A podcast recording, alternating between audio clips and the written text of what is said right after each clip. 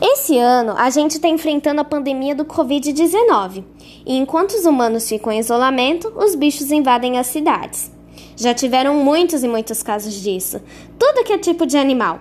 Tem os mais fáceis de se lidar, como capivara, antatatu, coisas assim, e os mais complicados, tipo onça, jacaré, cobra, leão, sabe? Esses bichos mais brabos. Aí as pessoas ficam assustadas, e com razão, né?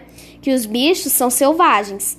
Tipo num dia que uma amiga minha, Florentina, foi comprar álcool gel no mercado.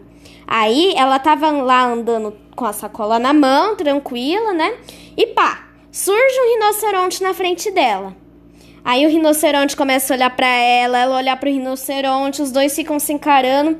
Aí Florentina entrou em desespero e o álcool nem tinha mais importância.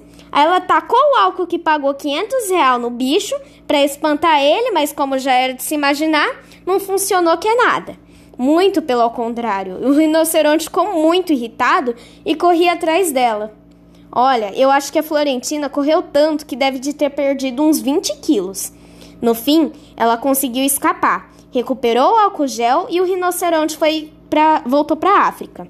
Até hoje, ninguém sabe como ele veio parar aqui na cidade brasileira, mas foi um estrago.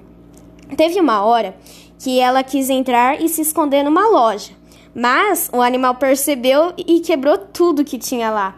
Foi assim que as pessoas chamaram o controle de animais. Essas coisas, sabe? Que bom que a loja tinha seguro, mas mesmo assim.